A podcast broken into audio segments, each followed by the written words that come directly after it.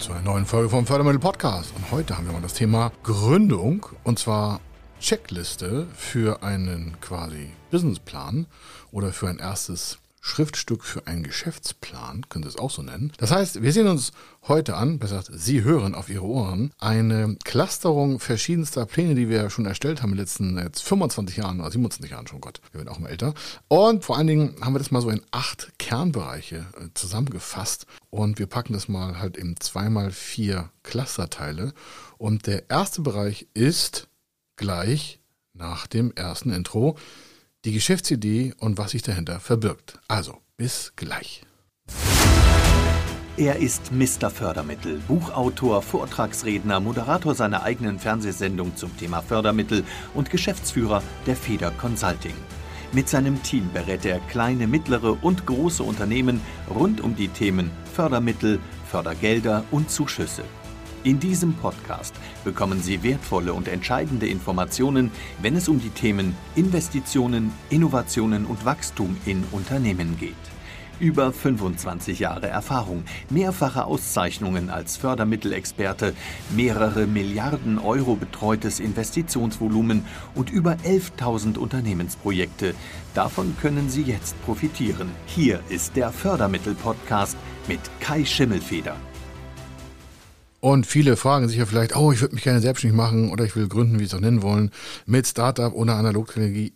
Analogtechnologie, also Digitalisierung, ja, nein, Tech, ja, nein, völlig egal. Im Kern braucht es ja erstmal irgendwo ein, wie wir es nennen, Flock in der Erde, also einen Startpunkt. Und da finden schon die meisten Zweifel, Irrtümer und Irrwege statt. Und deswegen kriegen Sie jetzt hier mal wieder gebührenfrei ein paar mega Insights. Und zwar aus Sicht der Förderung und aus Sicht der Förderstellen, was so grundsätzlich in eine erste Idee vielleicht mal rein sollte. Oder wenn Sie wirklich gut sind, dann lassen Sie natürlich einen Businessplan erstellen. Also gemeinsam mit einem Berater. Es müssen nicht wir sein, es gibt noch eine andere gute Berater da draußen in dem Bereich der Förderung für Gründung. Aber es ist nicht sinnvoll, ohne einen Businessplan zu arbeiten, um zu gucken, Mensch, Mal gucken, was so passiert.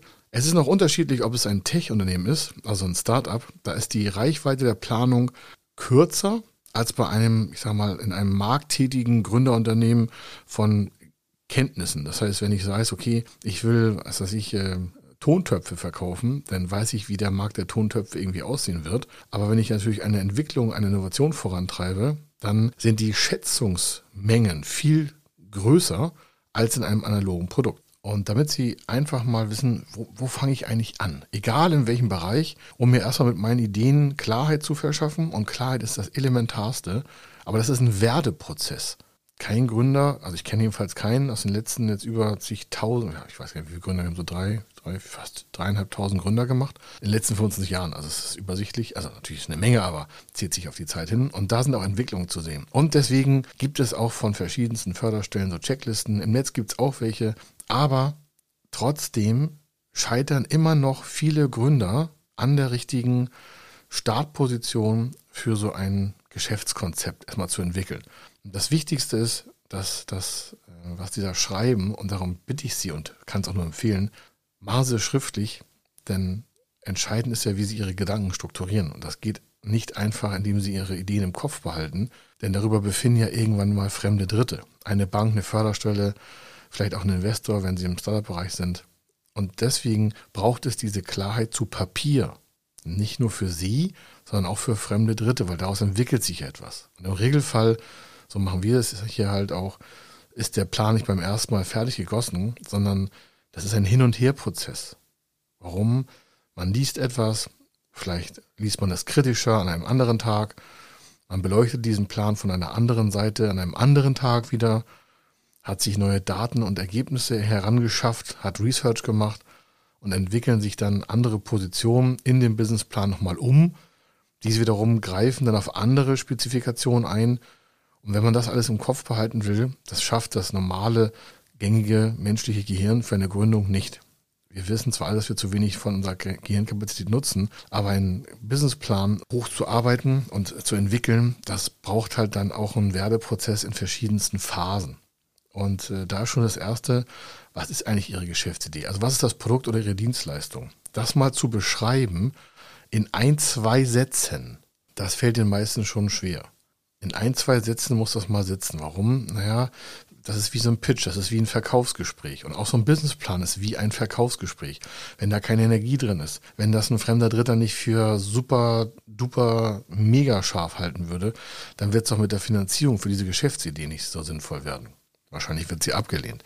Also der Businessplan ist eigentlich schon eine langgestreckte Verkaufsstrategie.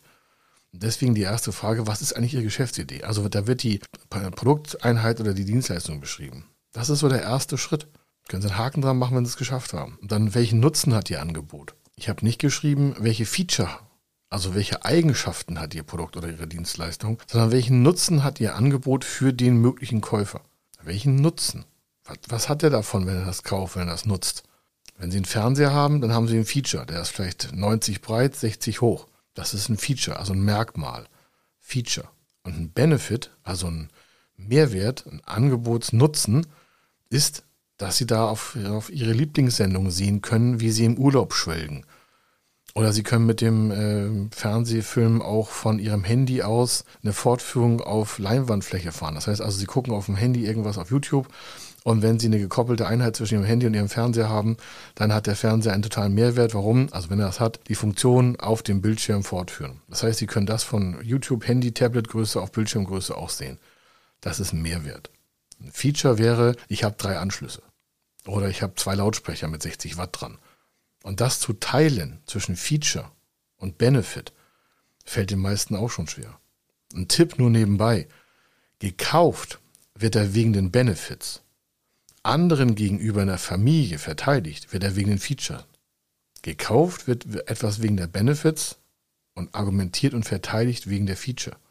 Deswegen sind beide Bereiche auch wichtig, wenn sie im Verkauf von sich selber sind. Ihre Dienstleistung wird wegen dem Mehrwert und dem Nutzen gekauft.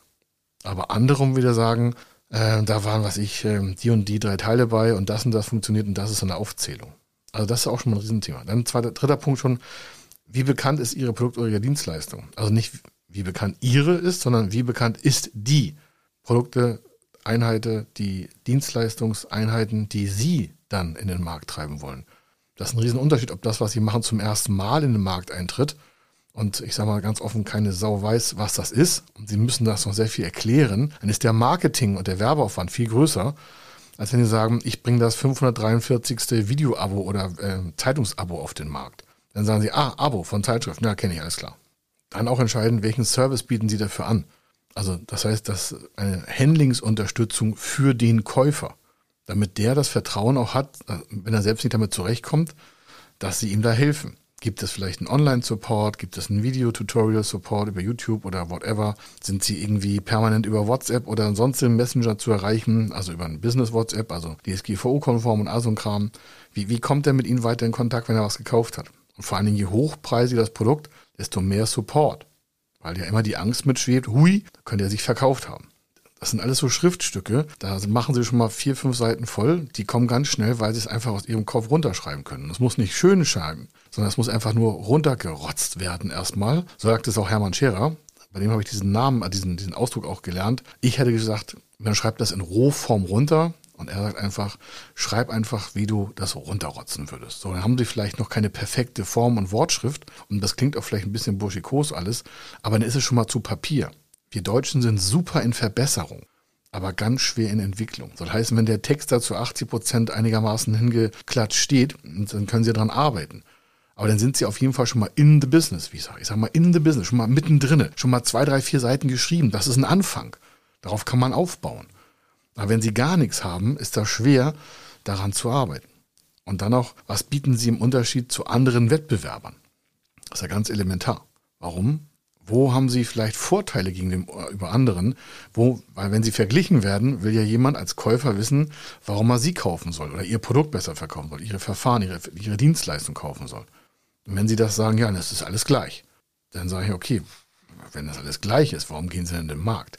Ja, wir sind billiger. Ich sage, ah, sind doch nicht gleich. Sie sind also billiger, ja. Ja, wir können, was ich, durch Großproduktion Kostenvorteile weitergeben und deswegen bieten wir bei gleicher Marktqualität aller ver vergleichbaren Konkurrenten, bieten wir das 10% günstiger an dann ist das zwar trotzdem hart, aber es ist ein Vorteil. Erstmal ist das ein Feature. Es ist günstiger. Ja, der Vorteil für den Käufer ist, richtig, er spart Geld Und er schafft mehr Cashflow bei sich, weil er ihnen weniger Geld geben muss für die gleiche Ware, für die gleiche Dienstleistung, für das gleiche Verfahren. Und dann auch noch, warum soll eigentlich jemand ihr Produkt oder ihre Dienstleistung kaufen? Ganz entscheidende Frage. Denn wenn Sie keine Argumente haben, warum es jemand kaufen soll, also wenn Sie dafür nicht brennen, wenn Sie dafür keinen Bedarf beim anderen erwecken können oder der den Bedarf schon hat und Sie ihn nicht erfüllen können, weil Sie einfach für irgendwie nicht richtig aufgestellt sind, dann wird das mit der gesamten Geschäftsidee ein bisschen schwierig, würde ich sagen. Das war mal so die jetzigen, was haben wir, fünf, sechs Punkte gemacht. Das ist geklustert. Das gibt auch noch vier andere Fragen, die man beantworten kann. Wir machen jeden Plan ja selber individuell. Aber diese Fragen sollten auf jeden Fall irgendwie eine Beantwortung finden, weil das ist das rudimentärste, was man haben kann. Zur Geschäftsidee schreiben wir schon Dutzende Seiten mehr, wenn es notwendig wird. Kommt ja auch darauf an, an wen das gerichtet ist. Und ob sie ein Analog-Business haben oder ein Digital-Business, ob sie ein reines Copycat haben als Startup oder ob sie ähm, ein Tech-Unternehmen hochfahren wollen oder ein Deep Tech oder ein Biotech, das sind ja alles verschiedene Ausgangssituationen. Oder ob sie ein Team gründen wollen, alleine, äh, Familiennachfolgegründung, tausend Sachen aus der Nebenberuflichkeit in die Hauptberuflichkeit. Und dementsprechend ist das auch alles unterschiedlich und deswegen passen auch nicht irgendwelche äh, Vorlagen aus dem Netz. Es fängt mit ihnen an. Also Sie sind der Kern des Ganzen und der Plan dient dazu, Ihre Gedanken so zu strukturieren, dass ein fremder Dritter erst beim Lesen versteht, was Sie eigentlich von ihm wollen, denn Sie wollen damit ja Geld. Das ist ja quasi wie ein schriftliches Verkaufskonzept, so ein Businessplan. Wo wir gerade bei Ihnen sind, es gibt einen zweiten großen Block, der heißt persönliche Voraussetzungen oder das heißt ja auch Gründerperson, wenn das eine Gründung ist. Für ein bestehendes Unternehmen sind viele Fragen ähnlich aber es ist was anderes, ob ich schon 20 Jahre am Markt bin und auf eine rückwärtsgerichtete Geschäftshistorie blicken kann oder wenn ich gerade gründe. Und dieser Plan, den wir jetzt hier gerade durchgehen, diese Fragen dazu, die sind eher primär für das Thema wir gründen, ich gründe. Also deswegen heißt auch die persönlichen Voraussetzungen. Die würden eher nicht bei einem Bestandsunternehmen durchlaufen. Also wenn Sie das jetzt hören, das ist eher was für den Gründerbereich. Und da ist die erste Frage. Oftmals ist man da ja irgendwie schon ein paar Jahre irgendwie vielleicht im Arbeitsleben gewesen, will sich selbstständig machen. Aber dann wird gefragt, welche schulische oder berufliche Ausbildung haben Sie? Und daraus ergibt sich gleich die zweite Frage, an die müssen Sie beantworten. Ja? Welche Fähigkeiten haben Sie oder haben Sie auch nicht, um ein Unternehmen zu führen? Und wenn Sie die nicht haben, wie wollen Sie die kompensieren? Wir haben ganz oft äh, Gründer, die kaufen auch ein Unternehmen, haben keine Geschäftsführererfahrung und dann sagt die Bank, ah, das ist aber natürlich schwierig. Und dann kommt aber raus, dass der schon irgendwie seit äh, zehn Jahren bei der THW äh, irgendwie so einen, so einen Löschzug führt. Also Führungserfahrung hat. Das will ich damit sagen. Also die Frage ist, wie bilden Sie das ab, dass Sie die Führungserfahrung von Unternehmen überhaupt haben können? Dann haben Sie auch kaufmännische Kenntnisse vielleicht. Vielleicht nicht in Ihrem Hauptjob oder in Ihrer jetzigen Ausbildung, aber vielleicht haben Sie die irgendwo anders erworben. Das kann man ja dann dokumentieren. Oder ist auch so die berufliche Qualifikation für die Selbstständigkeit ausreichend? Das ist natürlich immer eine Sache, wie Sie da auch zu stehen. Und dann merken Sie, wenn die Geschäftsidee, das war der erste große Block, wenn der schon nicht richtig fixiert ist, dann wird es bei der persönlichen Voraussetzung unheimlich darauf ankommen, was Sie da für Trümpfe in der Hand haben. Es ist eher so, dass der Gründer gefördert wird und nicht die Geschäftsidee, weil mit dem Gründer und das Vertrauen in den Gründer feuert sich auch die Geschäftsidee an. Wenn ein Fremdkapitalgeber, ein Förderkreditgeber, ein Investor, die Familie, sonst irgendwas, wenn die merken, die Person hat Feuer im Hintern, um es ganz offen zu sagen, die, die reißt da schon rum und äh, duckt sich auch nicht bei Schwierigkeiten, dann ist das Vertrauen natürlich viel höher, da rein zu investieren, zu gründen, Förderkredite, Fördermittel, Anträge durchzusetzen, als zu sagen, okay, Geschäftsidee super, aber Person ist einfach ganz offen gesagt nicht fähig, das unter Druck und unter diesem selbstständigen Risikoszenario auch durchzusetzen. Aber das ist der nächste Punkt. Welche Erfahrung haben Sie auch in der Branche Ihres Unternehmens? Haben Sie überhaupt Branchenerfahrung? Ja, oder ist das alles nur so ein bisschen oberflächlich? Und dann vielleicht haben Sie auch schon finanzielle Verpflichtungen. Wenn Sie die haben, dann bitte notieren, warum. Eine Förderschule will das wissen, eine Bank will das wissen, eine Förderkreditschule will das wissen, eine Wirtschaftsbank will das wissen. Die wollen das alle wissen, wie weit sie schon vielleicht verschuldet sind. Das ist nicht negativ. Nur wenn Sie darüber keine Transparenz haben, dann hat ja auch die Förderschule keine Transparenz. Weil wenn Sie das nicht aufschreiben, dann wissen die das ja nicht. Und da können Sie nicht mit jeder Förderschule ein Einzelgespräch führen, sondern das muss halt zusammengefasst sein. Deswegen gibt es diese Liste oder diese, diesen Bericht, diese Geschäftsplanung, Geschäftskonzept. Wie Sie es nennen, ist mir völlig erstmal Wurst. Ich kann Ihnen nur abraten, das unbearbeitet von fremden Profis irgendwo abzugeben. Nehmen Sie Geld in die Hand und lassen sich auf jeden Fall einen Businessplan erstellen. Und zwar mit Ihnen zusammen. Das ist ja Ihr Businessplan und auch nicht Pace and Copy, sondern jede Geschäftsidee ist auf den Gründer, auf das Gründerteam individuell runterzubrechen. Und zwar mit allen Feinheiten. Weil die Feinheiten sind es, die den Geschäftsplan ausmachen und die ihn auch bei fremden Dritten plausibel und authentisch erscheinen lassen.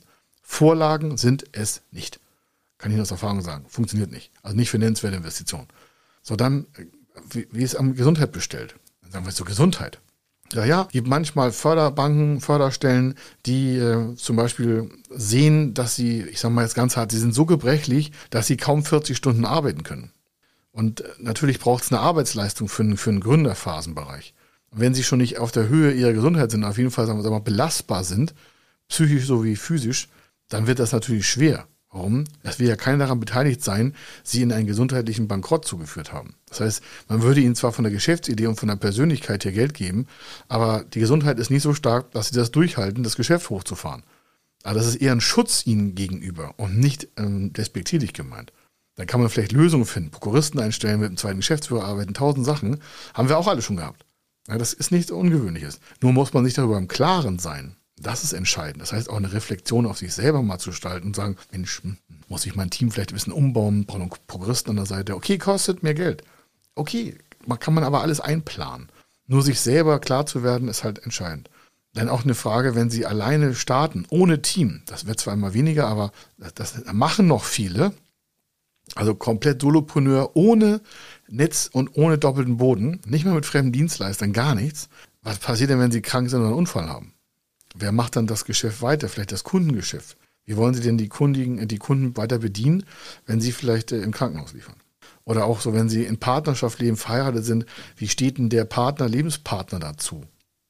Wenn der das nicht unterstützt, sollten Sie mal drüber reden. Warum? Es wird ja in der Anfangszeit eine gigantische stundische Mehrbelastung sein. Im Regelfall ist Selbstständigkeit starten doppelt so viel Stunden wie vorher angestellt sein. Warum? Ist ja alles neu. Ihre Lernkurve ist gigantisch steil und anstrengend. Weniger Freizeit im Regelfall. Freunde werden vernachlässigt. Hobby wird zurückgestellt. Oder vielleicht ist das Hobby dann das, was sie selbstständig machen, kann auch sein. Deswegen ist es ganz wichtig, dass Ihr Partner, Ihr Geschäftspartner ganz klar mit Ihnen den Weg gehen kann oder Sie auch sagen, nee, ich entscheide mich für meine Partnerin, lasse Selbstständigkeit nach oder für meinen Partner. Oder Sie machen was zusammen oder nicht zusammen. Das sind aber alles Sachen, was sind die persönlichen Voraussetzungen? klingt jetzt schon mal für einige sehr gefiltert. Also heißen, Mensch, wenn ich das alles berücksichtigen soll, dann lasse ich das lieber nach meiner Selbstständigkeit. Dann ist das auch gut für Sie. Man muss nicht selbstständig sein. Ich bin froh darum, dass nicht alle unsere Mitarbeiter selbstständig werden wollen, weil dann hätten wir keine Mitarbeiter. Und ohne Mitarbeiter können wir hier gar nichts bewegen. Das ist überhaupt nicht wertend gemeint, sondern wir, ich bin dankbar dafür, dass wir in der Lage sind, solche tollen Mitarbeiter zu haben. Aber die sind halt hier auch alle in einer Leitungs- und Führungsposition und haben hier einen gigantischen Freiraum. Ohne die Führungskräfte, und ich trenne das auch nicht, für, für mich sind alle Mitarbeiter auch Führungskräfte, weil die führen sich irgendwie selber, führen andere, führen Teilprojekte. Für mich gibt es da keinen Unterschied. Das ist hier alles, für mich ist das alles eins. Fehlt ein Mitarbeiter, fühle ich mich schlecht. Sage ich so ganz offen. Warum? Naja, das, das gehört ja zu unseren Unternehmen. Wir sorgen und halt auch, dass alles gut geht und dass alles funktioniert und so, weil sonst können wir unsere Kunden nicht bedienen. Also nicht in der Qualität, wie wir das wollen. Also das sind alles so Fragen, was wollen Sie damit erreichen? Und wenn es da irgendwo an Punkten hakelt, dann lassen Sie sich nicht abschrecken. Nicht abschrecken lassen, sondern Lösung für das Problem finden. Das ist auch wichtig im Unternehmerbereich. Es gibt gesundheitliche und auch emotionale Auf und Ab und dann sitzt man morgens mal im Bett und hat schlecht geschlafen, wenn sie in der Gründungsphase sind. Warum? Dann fehlt irgendwas oder passt irgendwas nicht oder ähm, da hat irgendwie ein Kumpel mit ihm die Freundschaft gekündigt oder was auch immer. Es geht nicht immer nur bergauf und ah, alles ist fantastisch, super duper.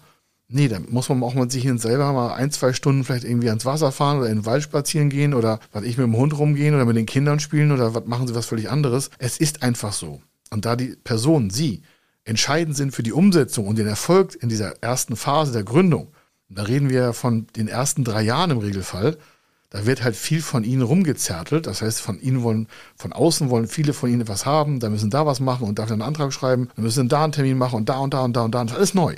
Deswegen sind die persönlichen Voraussetzungen so elementar, dass sich darüber klar werden, okay, da muss ich nochmal in mich gehen. Also, das mal so zum Einstieg. Wir haben ja noch ein paar Teile. Das nächste Mal machen wir Markteinschätzung. Das ist ein Riesenthema. Ja. Scheitern ganz, ganz viele Gründungen dran. Falsche Markteinschätzung. Da kriegen Sie Tipps beim nächsten Mal, wie man das richtig machen kann. Und zwar so, dass es auch wirklich Bestand hat. Und natürlich auch Wettbewerbssituation. Das ist der zweite große Part, wo Gründer auch wirklich völlig unterschätzt in die Märkte reinlaufen. Warum? Hier schon mal ein Tipp vorab. Sie sind immer asynchron zur Konkurrenzentwicklung. Außer sie haben Werkspionage. Warum? Wenn Sie, was ich, eine super Eissorte auf den Markt bringen, kann es sein, dass der Wettbewerber die super Eissorte schon nächste Woche auf den Markt bringt. Der ist Ihnen vielleicht ein halbes Jahr voraus. Also Sie sind ja immer hinter dem Wettbewerb, im Regelfall. Und wie man das trotzdem überwinden kann, dass man nicht in Risiken reinläuft, das machen wir auch noch beim nächsten Mal. Und noch viele andere spannende Dinge auch. Also es wird mega spannend für alle, die jetzt gerade ein Business aufmachen. Und das sind auch alles Fragen, die in den Förderstellen so wichtig sind. Also einmal haben sie das in dem Businessplan und einmal haben sie das auch für die Förderschule schon trainiert. Im Kern ist das diese ganze Aufbereitung hier für junge Unternehmen, für Gründer, Startups aber auch bestehende Unternehmen können aus der Fragestellung eine Wachstums- und Expansionsphase rausentwickeln. Aber im Kern ist das für den Gründer, der den Flock in die Erde rammen muss und sagt, pass auf, hier starte ich mal und ich höre mir alle Podcast-Folgen jetzt an, also Sie, und gehen dann Stück für Stück da durch.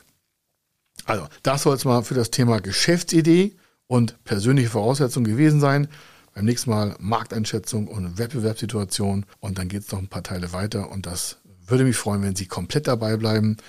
Empfehlen Sie diesen Podcast weiter und vor allen Dingen hören Sie sich diese Podcast-Folgen und auch alle anderen zum Thema Gründung nochmal öfter an, weil in jeder ist ein mega Insight-Wissen aus Tausenden von Fällen, die da schon durch haben. Das heißt, die sind da schon durch. Und wenn Sie starten wollen, dann ist das jetzt der richtige Punkt. Warum? Weil sie jetzt hier die richtigen Informationen bekommen und sie schützen können für die meisten oder vor den meisten Fehlern. Das heißt, sie sind schneller, sie sind ähm, finanziell besser aufgestellt mit richtigen Förderprogramm in der Gründerphase und sie haben die richtigen Fragen sich schon beantwortet, indem sie das Ganze schriftlich strukturiert runtergebrochen haben. Also, das für dieses Thema und wir hören uns in der nächsten Podcast-Folge wieder, wenn es halt darum geht, Markteinschätzung, Wettbewerbssituation und bis dahin schöne Klarheit für Ihr neues Business, schöne Klarheit für Ihre weitere Zukunft. Und das war's hier von Kai Schimmelfeder. Wenn Sie wissen wollen, ob Ihre geplanten Investitionen förderfähig sind und wie Sie zu den richtigen Förderprogrammen kommen, dann gehen Sie auf die Website www.fördermittel-testen.de. Dort können Sie Ihre Projektdaten an das Team von Feder Consulting übermitteln und erhalten dann ein Ergebnis zu den möglichen Förderprogrammen gesendet. Viel Erfolg und eine gute Zukunft.